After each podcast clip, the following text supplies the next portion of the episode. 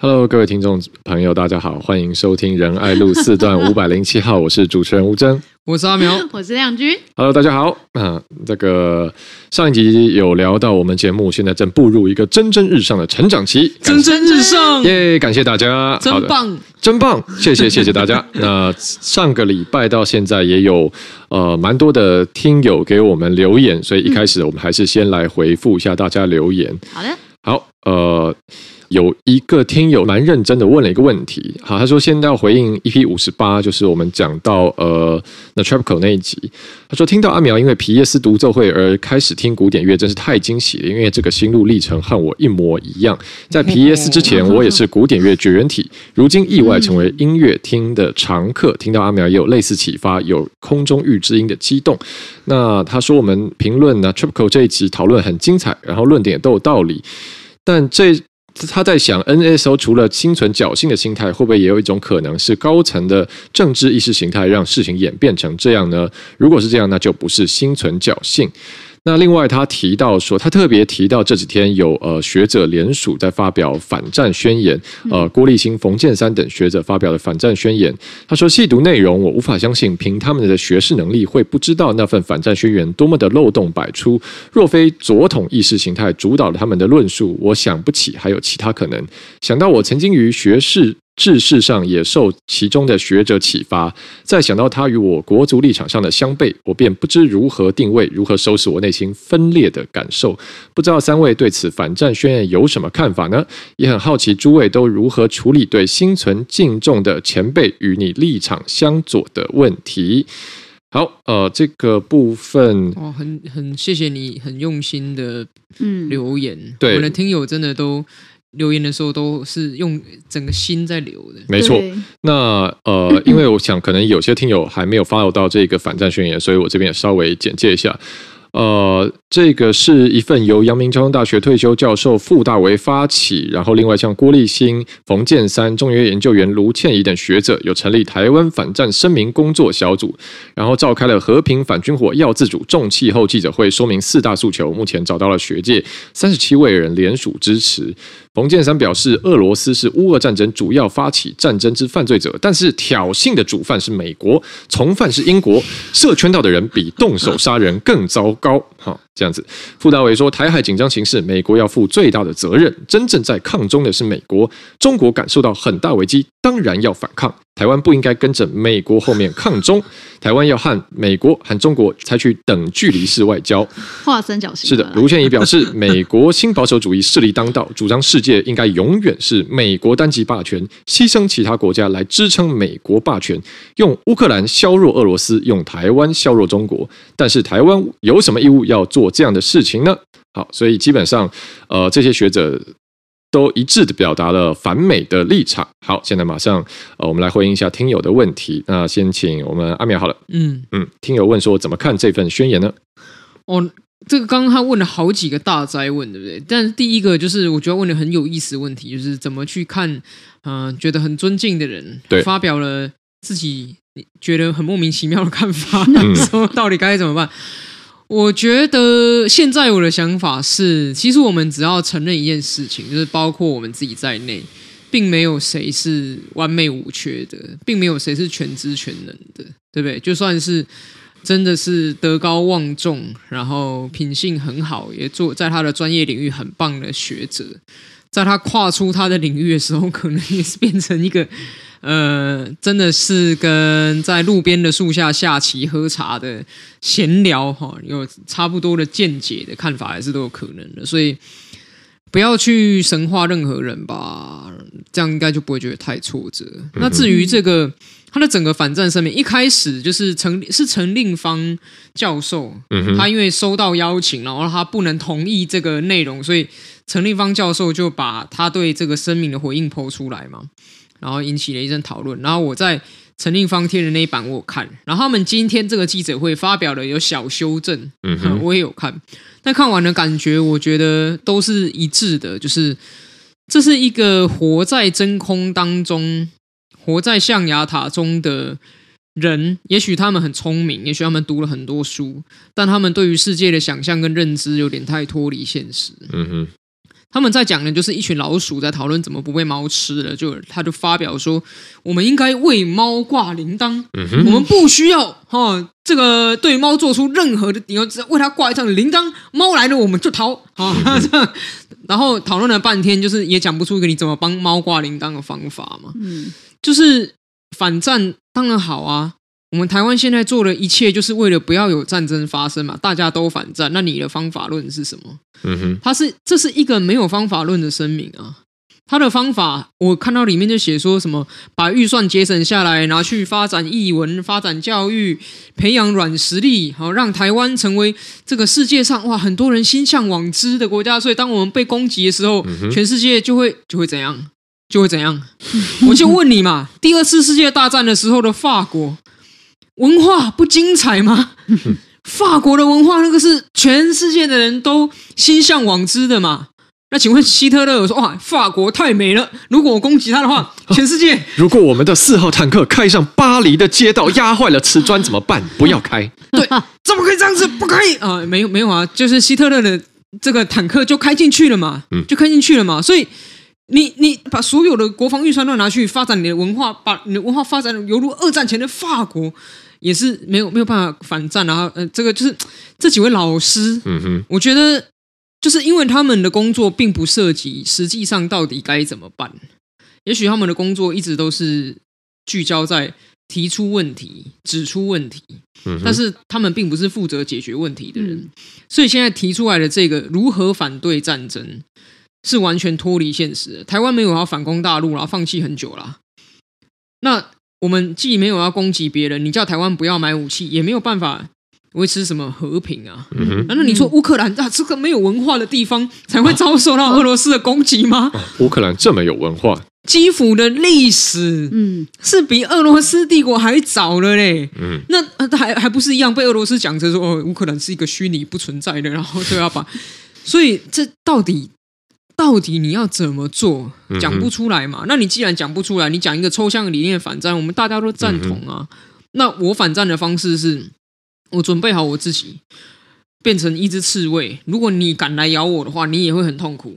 嗯、所以我我希望让中国不敢来咬我，让他多想一想。嗯、OK，那这是我的方法嘛？我找更多朋友，我们打群架嘛，让你不敢来打我嘛？这是我的方法。那老师们的方法是什么？我是看不出来的。那亮君怎么看呢？有遇过尊敬的前辈，但是 呃，觉得蛮糟心这样的状况吗？亮君，哦 哦哦，危险啊，危险啊！哎，是感觉在指涉某个人。尊重，尊重。我我我啊，怎么喘不过气来的嘛？阿苗的模仿太犀利了。对对对，就突然吓到。哦，可见我们亮君是非常尊师重道的。尊 敬，尊敬，尊敬。大家都有不一样的想法，每个阶段会会适应自己的观点，调整 哦原本所坚持的价值，这样子好。好了，所以呢？所以好了，没有，我要讲那个，今天要讲反战嘛，对 不对？被你们弄一个，我好，好尴尬。我们观众会留言说：“哎呀，亮君尴尬的样子真可爱。”啊，看我们亮君真的很淳朴。你这样以后不能当官，人家人家突然突袭你，你觉得哎哎这这这这这。没有，是因为这个我没有办法，对我我没有办法回答啊。好好，对对，尊师重道这样好。然后呃，我要讲反战这个事情啊，哈，就是说，因为这个是会让我觉得一个很困惑的事情，是讲说，就是反战这件事情，就是。今天我们来看台湾的话，台湾并没有要挑起任何的战争。今天会让台湾呃身处在一个呃所谓的这个每天哦都有可能这个呃都有战机升空哦的这个现象是什么？是来自于呃中国哦的这些呃军舰哦军机的侵袭跟跨越这个领空。所以我意思是说，反正这件事情其实应该是要针对所谓的。想要去侵略他国，而且没有要挑起任何战争的这个国家，就是说，就像是中国或者是俄罗斯，就是他们发起的这些呃战争行为或武力的所谓的挑衅行为，才是应该要我们去反对、去反战的。嗯、所以你现在回来讲说，好，那呃，台湾应该要反战。那那这个就会有会让我觉得很困惑，是今天我们没有要挑起任何的战争。那我反战是叫说呃叫我不要买呃国防军事武器吗？呃，这也不对啊，因为如果好，如果是这样子，就是放弃买国防军事武器，那。那假设好，中国啊一直来攻击了，那我们需不需要防御？好，你说我们不要飞弹打回去，那我们要不要防御嘛？至少我们要防御性的武器嘛？那这些武器需不需要与时俱进，配合现在所有武器的这个发展？我们需不需要添购新的武器来对应新的这些呃有可能的这个武力攻击？要嘛？所以今天不管是我们采购呃这个所谓的呃军事设备哈，或者去加强我们国军的训练这件事情也好，其实都是。是一个呃，我们不是要挑起战争，我们是至少我们要防御，我们要保护国家的安全跟台湾的人民。所以这个事情并不是所谓台湾要挑起战争。所以我觉得在反战的这个立场，我觉得有点呃方向跟面向不对。嗯嗯。那今天要讲说，哎，是不是美国来挑起这个？呃，这个冲突，我觉得这个当然，等一下我们后面好像也会提到说这个呃美中台的三方关系。但是我觉得我简单讲就是说。今天，呃，这个，呃，至少以台湾跟中国之间好了，就是台湾跟中国之间，我想在这段期间当中，可以看到说，其实台湾。在呃，不管是在呃这个蔡总统哦发布所谓的呃，不管是元旦啊哈文元旦的这些文告等等的，其实中国都有相应的这些回应，然后或者是一些挑衅，然后说呃这个呃台湾与中国哈这个是不可分割等等等等的，就是这些主张。简单来说，就是这彼此之间哈其实。这个中国因素对于台湾来说是一个呃战争存在一个就是隐性啦，就是它一直都是存在的。那并不是说所谓的美国出来介入或者是呃出来挑起，它就有可能会引爆。我觉得这个事情就是再去讲说呃美国哦、呃、会造成这个情势的恶化，我我觉得这个都是太过度解释。嗯，我自己觉得这份声明它的。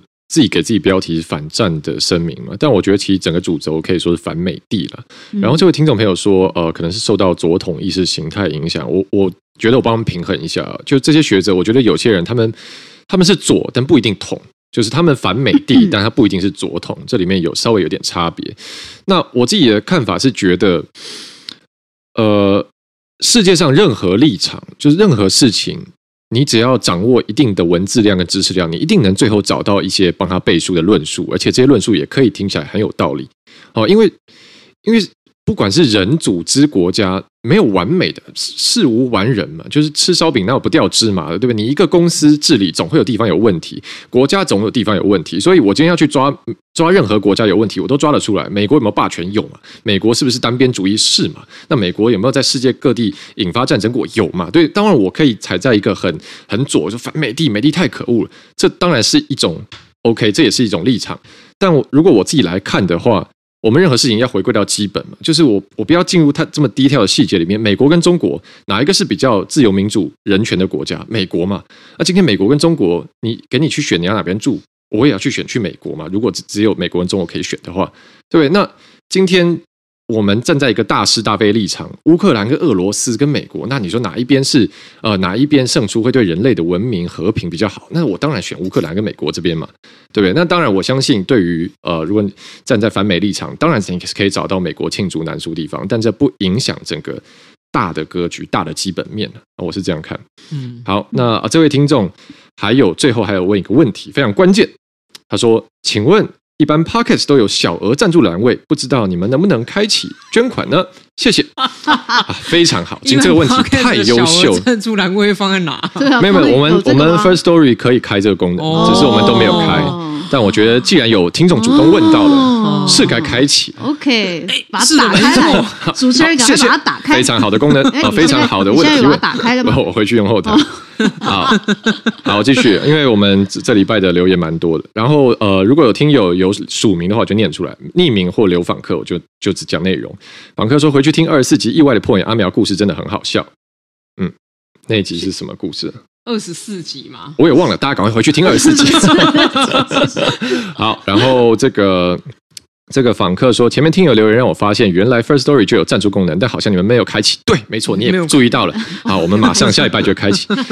弹头留言说，从法科电台得知有这个 Podcast 之后，一听就爱上，已经连续听一个多礼拜了。阿苗的跟亮君的相声笑声感染力好强，吴真一本正经搞笑跟模仿也很好笑，让我在路上饭后散步时候无法自拔大笑了起来。三位加油！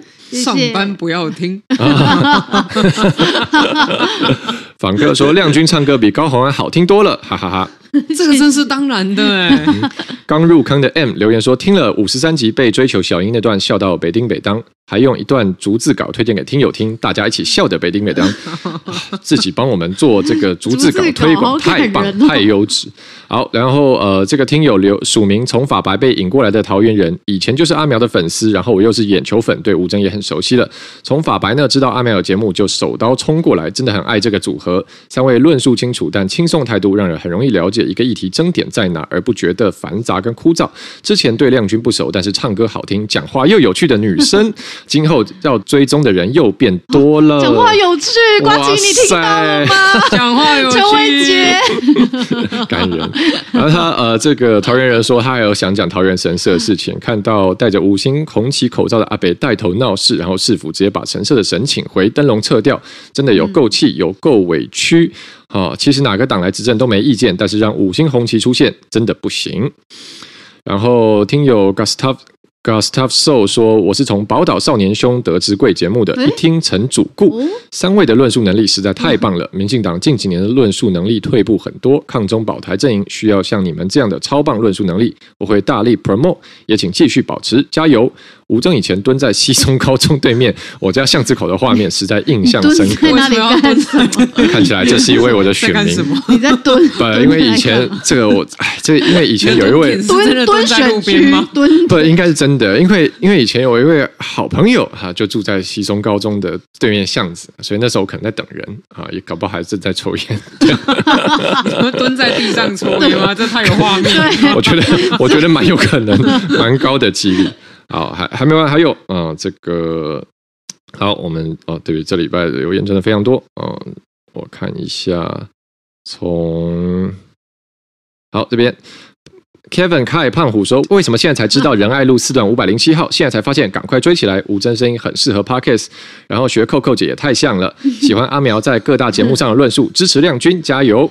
有学哦，有我上有一次很模仿一下。艾莉诺说：“大家也太会模仿了吧，也是法白过来的。听了一集觉得真的很对味，就一直往前听。吴峥跟以前印象不太一样，声音很适合主持，讲话也很有梗。阿苗模仿秀真的是每集第四位来宾，亮君真的很无聊。挂号好的意思。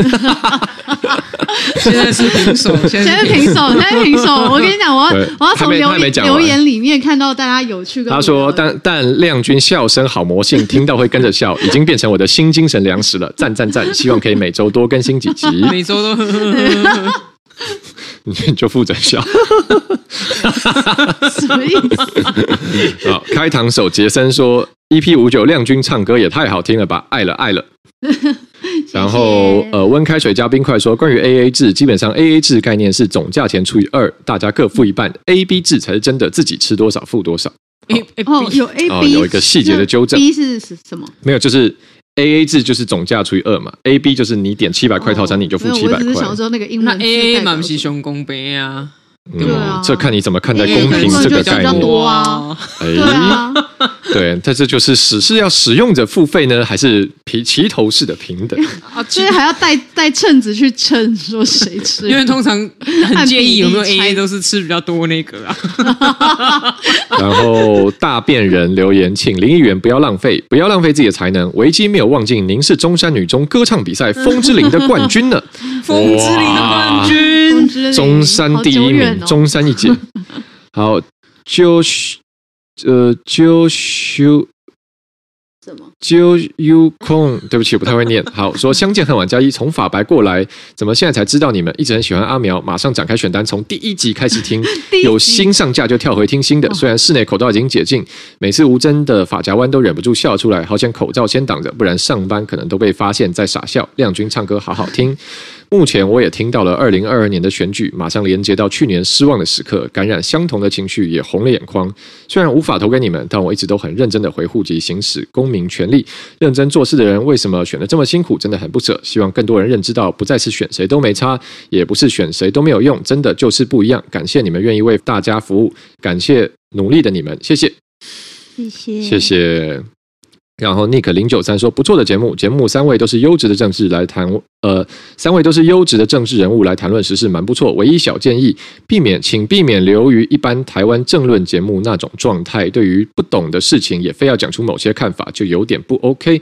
当然，如果轻松点社会话题，那就无妨。例如这集上一集谈到桃园神社这种需要严肃讨论的事情，还是希望能听到精辟诚实的观点。瑕不掩瑜，优秀的 Podcast 不多，期待贵节目越来越精彩，并兼具深度广度。呃，这个稍微回应一下，我记得上集桃园神社我们也是蛮认真在讨论，但当然这个这个议题本身的复杂度确实蛮复杂的。我过去这个礼拜也有看到有文字的学者，诶，也有跟我们不一样的观点。例如说，他提出说，当初桃园神社能保存保留下来，能幸免，就是因为他用了忠烈祠这个幌子。所以这个呃文字人士就觉得说，诶，现在。直接跳回去变神社，也忽略了这段过程，其实也不是一个好的精神。嗯，好，所以呃，我的我重点是说，每个议题都会有很多不一样的面向。那我们谈我们看到的，但是我们也是呃都很 open 来看待大家不一样的立场，或是包括听友给我们回馈。所以也谢谢这位听友啊，不同意见也希望未来持续跟我们反映。听友阿雄说：“吴峥拜托出写真，想偷偷问吴峥有在重训吗？看吴峥穿一些穿短袖的照片，好像蛮壮的。拜托出写真，我一定买。抱歉，好像有点太花痴了。很喜欢你们三位节目，继续加油，闯入 Apple Podcast 前五十指日可待。干嘛？你的 IG 上应该都贴健身照片。没有，最近比较疏于去追踪五四吴峥。对，好，对对，五四有有有，谢谢这位听友留言，我会更努力的来去重训啊！希望今年夏天可以跟大家分享一下成果。”好，然后洛杉矶瓜粉留言：阿苗好赞，吴真声音太好听了，直接怀孕，听了法白而过来订阅的人加一，直接怀孕，你解决台湾少子化问题。网友 Coconi 的 Coconi 的数哈说仁爱路超赞，听了阿苗上法白才知道这个节目，简直相见恨晚，只好订阅起来暴听一波。第一集从阿苗外派欧洲开始听，知道欧洲议员极左至极右的座位，感到触鼻。没想到阿苗除了条理分明、解释清晰以外，也也是蛮好笑的。另外，吴尊跟亮君的声音意外好听，会继续支持下去。Peace。好，以上就是上礼拜的听友回馈，谢谢，非常谢谢大家给我们热烈的留言，谢谢，谢谢，谢谢，真的。对，所以从大家留言看起来。好像蛮多人听了这个节目以后，都觉得有认识我们不同面向的一面。嗯，就哎，阿苗其实蛮好笑的，哎，亮君其实蛮有趣的，哎，亮君其实蛮无聊的。哎，你你蛮厉害的，可以同时两种不同的评价在你身上出现，无聊又有趣。薛定谔的亮君，到底今天是无聊还有趣？你要等他讲了才知道。费兹杰罗说，一个顶级的心灵就是可以同时有两种冲突的概念互相存在。亮君不愧是人才。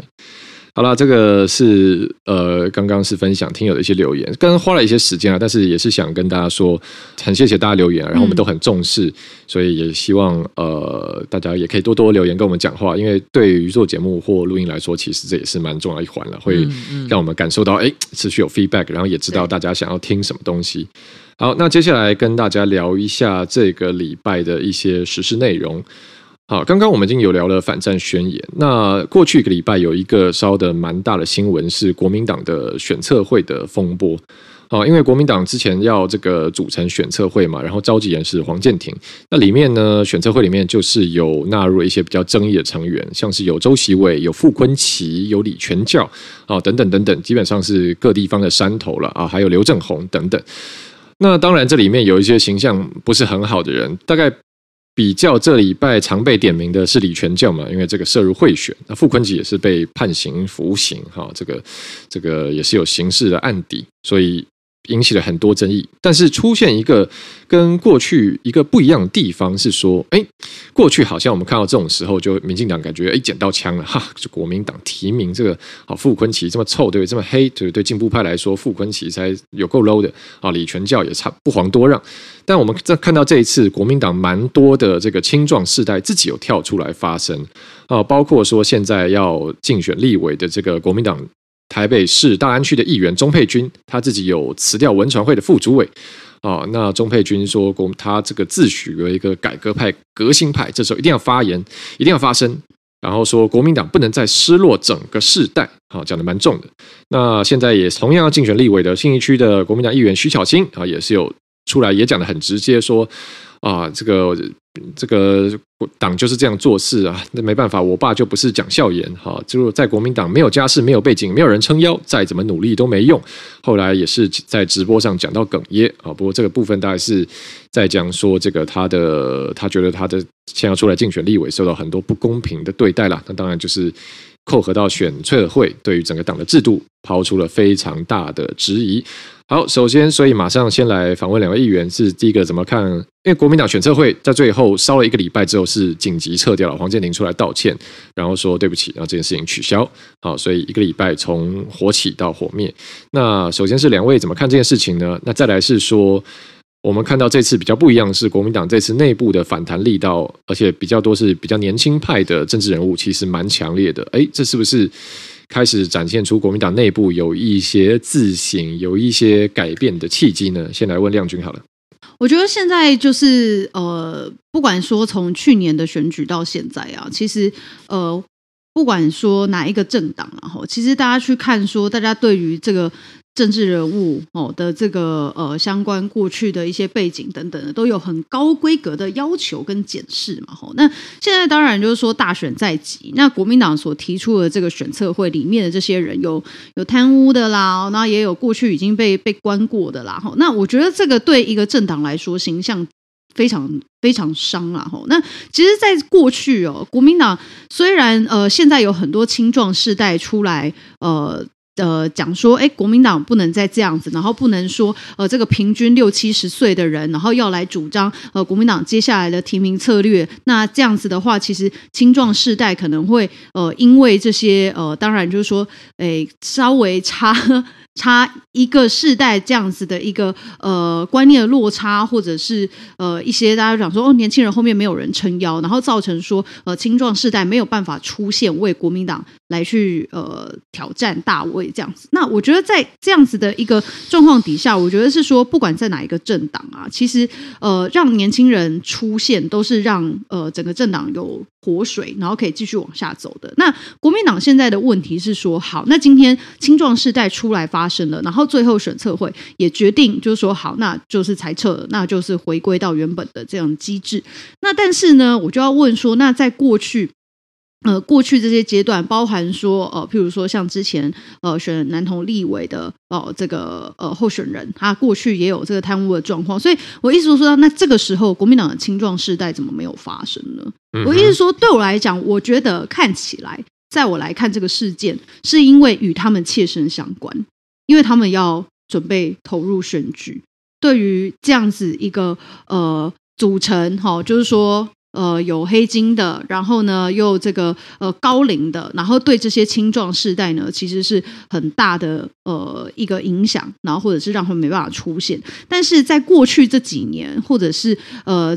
近期哈才刚结束了南投立委补选这一战，其实我并没有看到说国民党自己内部像这样子的呃一个检讨的声浪，嗯、或者是也出来哦发一个呃声明哦，或者是说我们当时在提名的时候就不应该让这样子的人出来。嗯、去年的时候呃国民党在质疑哦民进党如何如何，那但是我们现在又派一个过去哦曾经贿选的人出来参选立委，就是说对我来讲，这会让我觉得、哦、呃有点双标了，对，然后又有点。精神错乱，那很显然的是，因为受到他自己自身利益，他现在正在参选了，所以现在这个选测会里面的组成阻挡他们往前进的路，他们才会有这么激烈的反应啦。那我觉得说，今天我们年轻的世代，因为其实像徐巧芯议员。哇，其实你讲也是一九八九年，其实你讲的也蛮直接的。你的意思是因为他们自己的路被挡到，他们才会抢。对，我其实就是这么觉得。就是说，今天对我来说，今天如果就是都是就是青壮世代的话，其实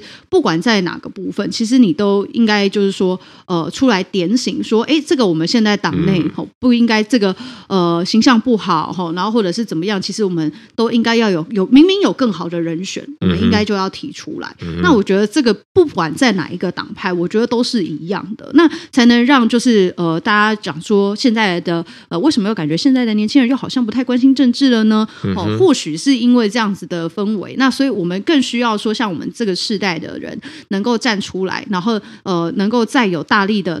革新，他居然讲革新的话，那其实应该是不分党派、不分世代，然后也不分跟自己有没有切身相关。哦，就良心不能睡着了这样子。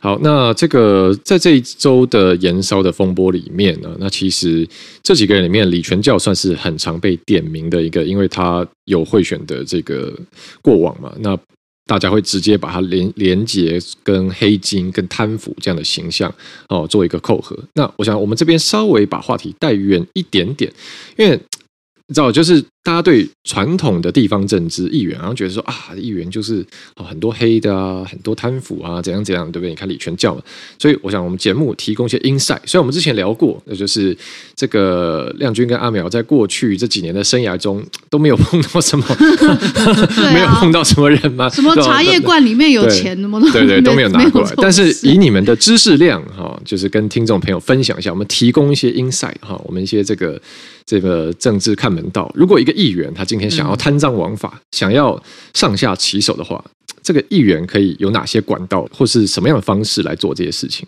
其实合法的管道应该蛮多的吧？哦，如果大家要了解的话，你第一个哦，你可以去找法院的判决。你知道从法院的判决里面，最后被判有罪的案例，法院教案，法官都会很详细的把他犯罪的过程全部写出来啊，所以你就知道他犯案的手法是什么了嘛，对不对？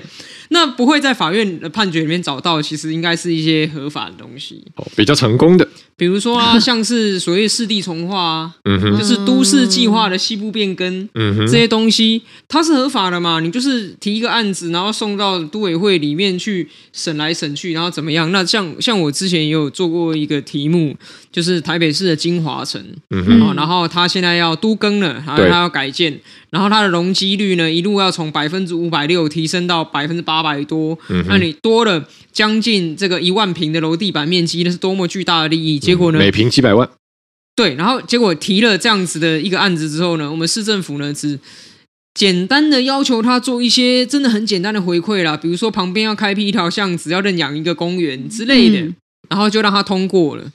那你说这个里面利益相关的大不大？非常大。然后有没有人被查到拿钱？被查到怎么样？目前都没有。他形式上是完全合法的。可是你可以想象，在中间、在背后有多少的运作？而这个运作的背后呢，其实往往就是。利益可以传送来传送去的地方，但但但是没有办法跟大家太深入、很精辟的分析到底传送到哪去，因为都没有传送到我这里来。那还有很多、啊，现在大部分在讨论就是这个再生能源.然后这个再生能源的问题就是很多人，比如说这个光电啊，那个土地的这些相关的问题。其实呢，议员他以这个所谓监督市政的角度来说，他对于这些。都市的或者是非都市啦，反正总之地方政府它的空间规划其实是有很多的发言权的。除了发言权之外，它还有很多的资讯来源。嗯哼。所以最近就有一个媒体做了一个报道，是关于刚刚提到一个名字叫李全教。然后有个媒体就做了一个报道说，诶，李全教好像在这个再生能源里面，哦，他好像也牵涉到了不少的利益在其中。那所以。其实这种所谓盘根错节的地方派系，土地跟政治权力的关系之间，一直是台湾很大的地方政治当中一个利益不断的输送的管道。嗯、那不尽然全都是违法的哦。你知道那些被查到违法，其实可能还有人觉得说他们是太笨，嗯、才会被抓到违法。但实际上真的是有太多的这种所谓的合法的利益相关。的输送是，我觉得真的是更大的一个问题啊，就是关于地方派系在这个民主化的过程当中，跟正式的权力结合在一起。你知道，我觉得我听过最传神的比喻，就是台湾的民主是宁静革命嘛，嗯，我们没有流血，大规模流血的革命，我们得到了民主。这样的民主是分期付款得到的，嗯，嗯，先享受后付款。是，所以我们享受了民主三十年过程中，其实我们还在一直不断的付出代价。嗯、那地方派系的黑跟金和权的这个结合起来，一直是我们现在还需要再继续付的这种宁静革命的利息，就是我们还在缴这个利息钱。是亮君呢？亮君有听过或者是接触过什么样的？呃，大概知道议员是怎么样赚钱的吗？赚一些不是很好的钱。就是有听过那种，我不知道现在还有没有，嗯、就是譬如说呃违建案啊或什么的，那你当然就是帮忙瞧一个案子多少嘛？对，就是他有这里蛮蛮粗暴的。对，就是他有一些价格这样子。你说就直接一个案收，例如说一个案收你几十万，然后帮你把这个违建检举敲掉这样之类的。嗯，对，就是就是反正跟服务案件比较相关的啦。刚刚阿苗讲那个就是比较大规模的。嗯哼，对，嗯，这这一类。传言现在还还有，但是嗯，不确定。对，好，那这个是呃国民党的选测会风波了，但是确实国民党也是这次哎，我们看到也是进步了，因为他。至少做出反应，现在整个选测会也是撤销了啊，所以接下来啊会怎么发展？那我们继续观察。那另外呢是最近呃算是前两天刚出来的消息啊，因为第一个是比较早一点，蔡英文有宣布大概四月的时候要访美嘛，那呃这个。总统去美国当然是一件大事。那在大概昨天的时候呢，这个也有新闻媒体报道，马英九准备要在这个月，就三月底哦，前往中国去做一个祭祖寻根跟演讲访问。好，那所以这个当然是也是引起很多讨论啊，因为他呃应该是目前历史上第一位啊中华民国总统卸任以后，然后到中国去的。好，就是说中华民国来台湾以后。好，那这个事情当然是引起了很多的风波和讨论嘛，因为啊，刚刚我们这个前前刚经过这个三一八九周年，啊，对，讲起来有点老，对对对，对我们这个世代人来讲，马英九在我们记忆中是跟。呃，中国它跟亲中是高度连接在一起嘛，所以对我们来说，一提到马英九，然后我就想到这就是要抗中了啊，要站起来，要要对抗了，就是因为马英九一直想要把台湾推向很轻中的道路，哎，但没想到过了九年以后，哎，好像这个。那有点熟悉的味道再回来的感觉，但是这个事情现在大家有不一样的看法。例如说，柯文哲跳出来说：“嗯，我们不要双重标准，因为马英九按照呃台湾这个国家情报法的这个规定呢，反正马英九是二零二一年呃五月十九号之后，他其实。”管制期就结束了，所以他现在确实法律没有禁止他去中国。那柯文哲有出来说绿营这个标双重标准哈，马英九可以去就可以去。那包括说谢长廷，呃，过去二零二二年的时候也有去祭祖访中，哈，那时候媒体大家都说饮水思源啊，谢长廷还哽咽啊，怎样怎样，所以柯文就说没有必要给马英九扣红帽子。好，这个是柯文哲的看法。好，所以先来呃阿苗怎么看马英九访中呢？因为马办已经有做出回应了，就是说，这个马英九的访中哈都是寻根了，去中山陵啦，好去武昌起义啦，去四行仓库了，这是一个非常中华民国式的行程。那当然也会有呃质疑的人会想到马习会嘛，会想到说，哎，你现在是不是又要在这个大选年关键的时刻来搞一个哈这个把台湾跟中国做怎么样然后加加速加速挂钩的事情？阿苗怎么看？嗯，这样啦，我们大家应该很期待，然后做一些评论啊。我说马英九寻根呢，啊，是要寻哪一根呢？哎，你现在连你现在连表情都有融入，很讨厌。表情，那会拳头硬起来。你连那个不屑的表情都有 都有融会贯通，是要寻什么根？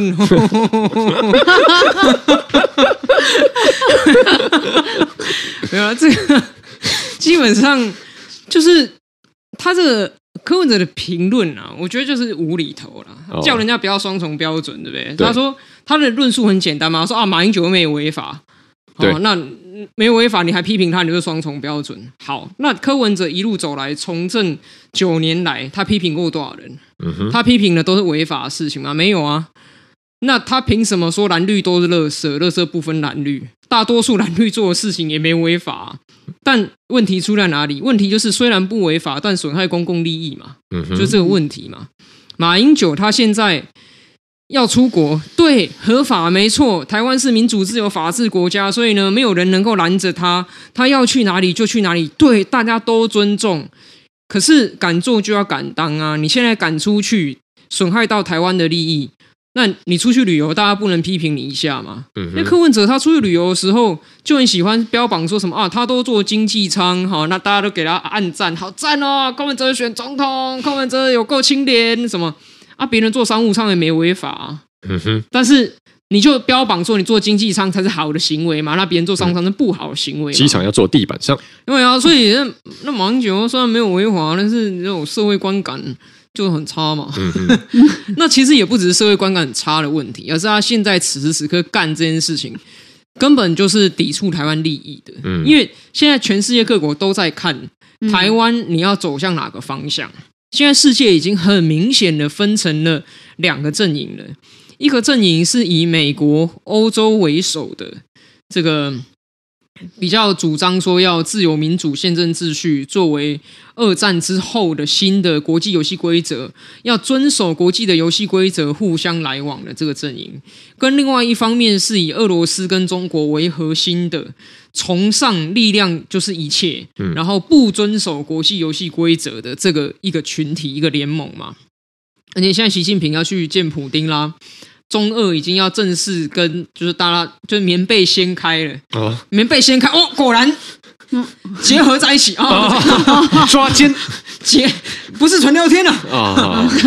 那 现在你这个时候，然后马英九又去中国寻根，嗯，那这个到底我我不清楚他到底想要干什么，你知道吗？就是就是你要去祭拜你的。我不知道马英九的祖先，他爸爸不是葬在台湾吗？嗯哼。那他现在去中国到底要找什么？嗯。然后他去中国的行程，嗯、飞去什么上海，再一路搭什么中国的的国内的一些运输去到的地方，好像就是。跑来跑去的，你祖先是有跑这么远吗？嗯、一直在中国乱窜吗？好，我们可以看这个马英九访陆行程。好，第一天哦、呃，这个第班机抵达上海以后，搭高铁到南京住南京。第二天拜中山陵，下午参访中国近代史遗址馆哦、呃，南京的总统府了，就是中华民国时期。然后国父孙中山先生故居拉贝故居，然后住南京。第三天参访南京大屠杀纪念馆，下午到搭高铁到武汉。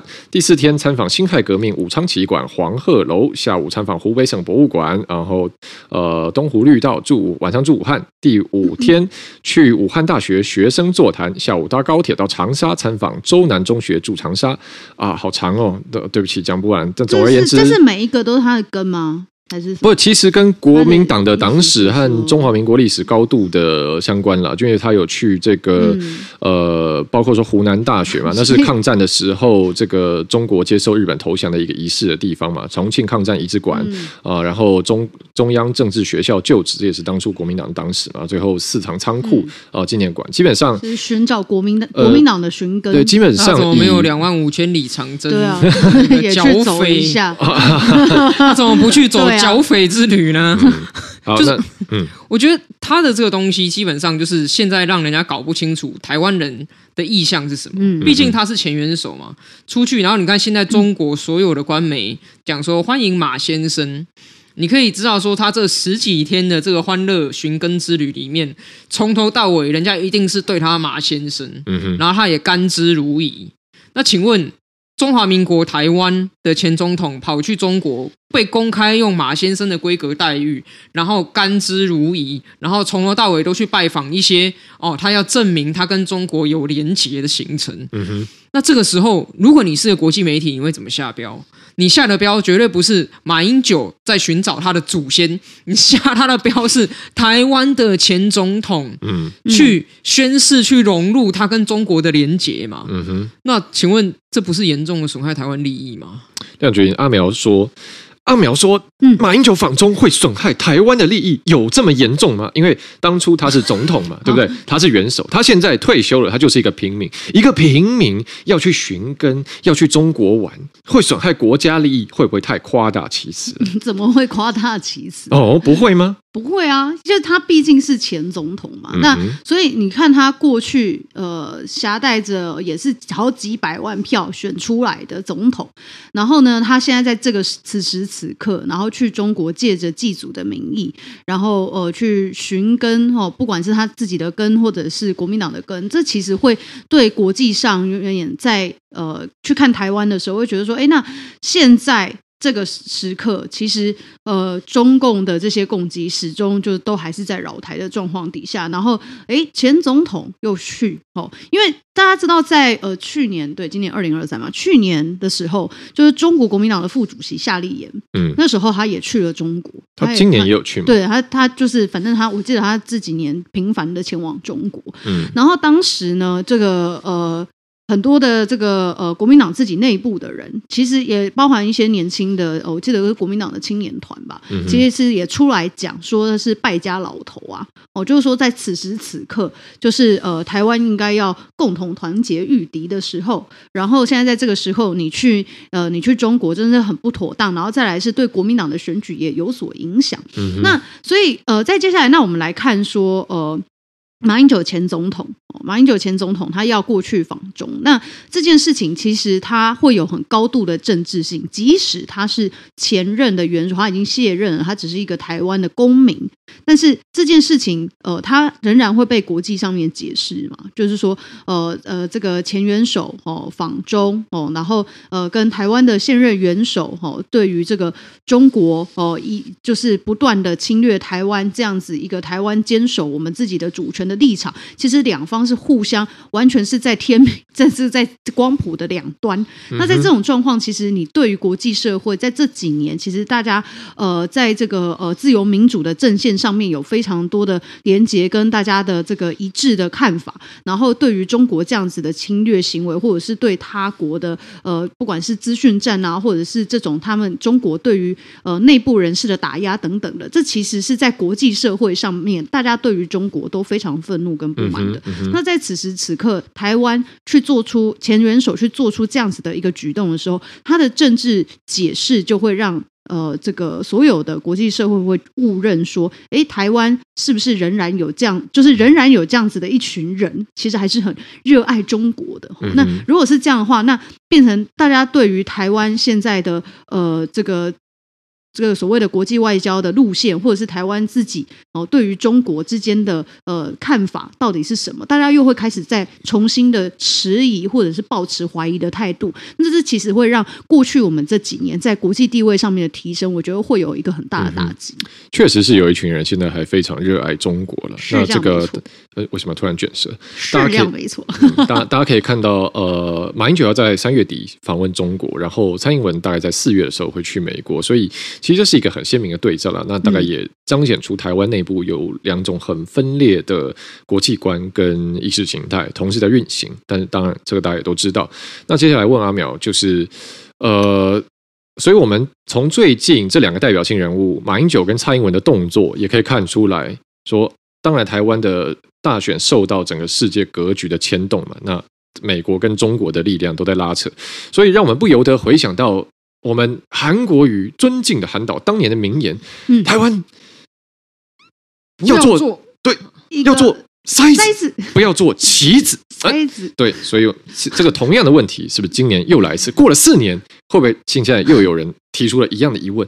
我们要做筛子，不要做棋子。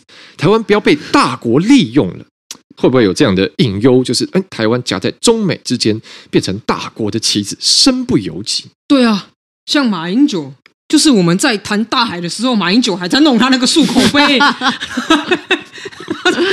现在就是这个问题嘛。祖先的漱口杯，韩导已经有所预言了嘛，一切都预告在前，都有这个剧本嘛。他就是知道会有马英九这种人在弄这种漱口杯那种小牙签，在戳台湾人小牙。怎么怎么又寻根又小牙签？我感觉阿苗是在偷开吃。不是不是不是，这这韩导已经一切预告在前了，他已经就是预知到说后来一定会发生这种事情。那你想想看，以现在的整个国际局势来看，好了，嗯，好好，还有包括就是比如说反战学者啊，其实也是在讲那个漱口杯的问题而已啊。嗯哼，现在全世界有几个帝国？因为我看至少有两个嘛。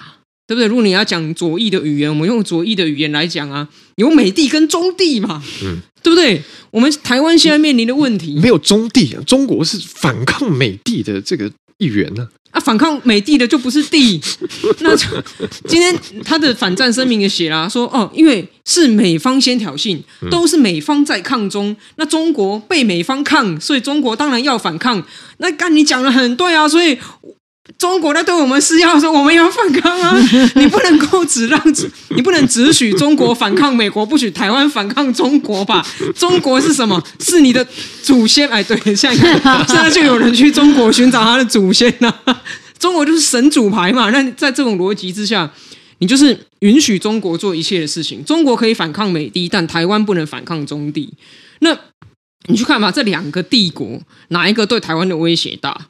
我说，以左翼的立场来看，台湾跟美国结盟是一个痛苦的选择，因为你如果不与美帝结盟的话，接下来你就是被中帝并吞，你就成为中国帝国的一部分。那成为中国帝国的一部分，你看新疆、看吐蕃、看香港的命运就是非常的清楚了嘛，对不对？难道难道中国在新疆、在吐蕃、在香港做事情，是你左翼理想里面可以接受了吗？这不是，这至少不是我认识的左翼理想嘛。所以在这个里面，我们做了痛苦的跟美帝结盟的这个选择是痛苦的。你你讲的那些东西，难道你觉得只有你最聪明，只有你知道，别人都不知道，大家都是白痴吗？实际上，这是一个不得不为的选择，而这个不得不为的选择，有我们台湾人的自主跟能动性在里面，因为我们是民主国家，我们的政策是人民票选出来的。所以，我们不是我们不是棋子啊，我们是下棋的人呐、啊嗯。你在你知道，在这种棋子筛子的比喻里面，有个很奇怪的，有个奇怪的迷思，就是他们都设定这个棋局是一对一的，嗯，都是围棋或者是象棋，就是只有哦中国跟美国两个人，然后其他人通通都是棋子。但是，哎，你们是没有玩过就是有 multiplayer 的 的桌游吗？就是在比如说桥牌有四个人，麻将有四个人，然后桌游可以更多人。我们可能是一个比较小的 player，但是我们也是 player，我们有自己的能动性。嗯，这些这些论述里面，就是说什么质疑台湾是不是被美国利用的论述里面，好像他们都会预设全世界唯一有能动性的就是美国跟中国。嗯哼，其他人都是假的，都是被利用，所以他们也会觉得，他们甚至觉得俄罗斯都是棋子。诶，因为在那个反战声明，我觉得里面最好笑的一点就是，今天记者会上有人讲说。是美国先挑衅的，对，所以俄罗斯才会这样。所以设圈套的人比杀人的人更可恶。对，然后想说，我干！所以你觉得普丁是三岁小孩，无行为能力人？只要人家一挑衅，然后他就是 他是一只斗牛吗？只要看到红色的布，就一定会冲过去，然后刚好就被斗牛士一那把刀。他们意思就是，哈哈哈，苗博雅，你不敢打新堡，哈哈哈，苗博雅，谁说我不敢？啪！所以美国这太可恶了，好危险，真的不敢打新堡，对，好可怕。为什么来到这里？新堡，所以在这在这。这个里面，他连俄罗斯，他连俄帝都是被视为无行为能力的。那这是这是对世界一个很奇怪的幻想。嗯，怎么会去讲说一个两千三百五十万人组成的民主主权国家是没有能动性？那所以你们这几位老师，你们都没有出来投过票吗？啊你们都没有觉得自己对公共事务有参与到吗？那那今天在。整个美帝跟中帝的冲突之中，难道你要对中帝视而不见吗？就是对我而言，其实当然台湾的利益、台湾的命运，我们要做对自己好的选择是没错。啊，第二个就是在左翼的语言里面，现在台湾的所作所为不是在挑起战争，我们是在对抗中国的帝国主义。嗯。所以我觉得这件事情用左翼的视角来看，其实也不会出现所谓的理论冲突或者没办法接受问题啊。中国虽然披着所谓的共产主义的外衣，但是它的里面是法西斯啊，并不是所有的垃圾只要包上了共产主义就会变成美好的乌托邦。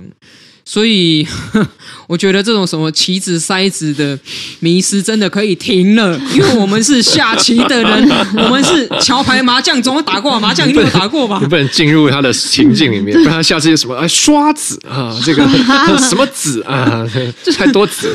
他就是对，然后不要再弄那种漱口杯，好不好？他的情境设定太强，我们一直用他的 比喻，啊、太有这个大家要想，但我们可以把他的情境做一个厘清，嗯、对不对？嗯、啊，然后这个是呃，今天跟大家聊聊过去这礼拜发生时事。那最近，我想随着距离选举越来越近，大概这方面相关的政治的话题也会越来越多。哦、嗯，那所以其实接下来有蛮多内容可以聊的。好，所以谢谢大家这一集的收听啦。这边是仁爱路四段五百零七号，我是主持人吴峥，我是阿苗，我是梁军，我们下期再见，大家拜拜，拜拜。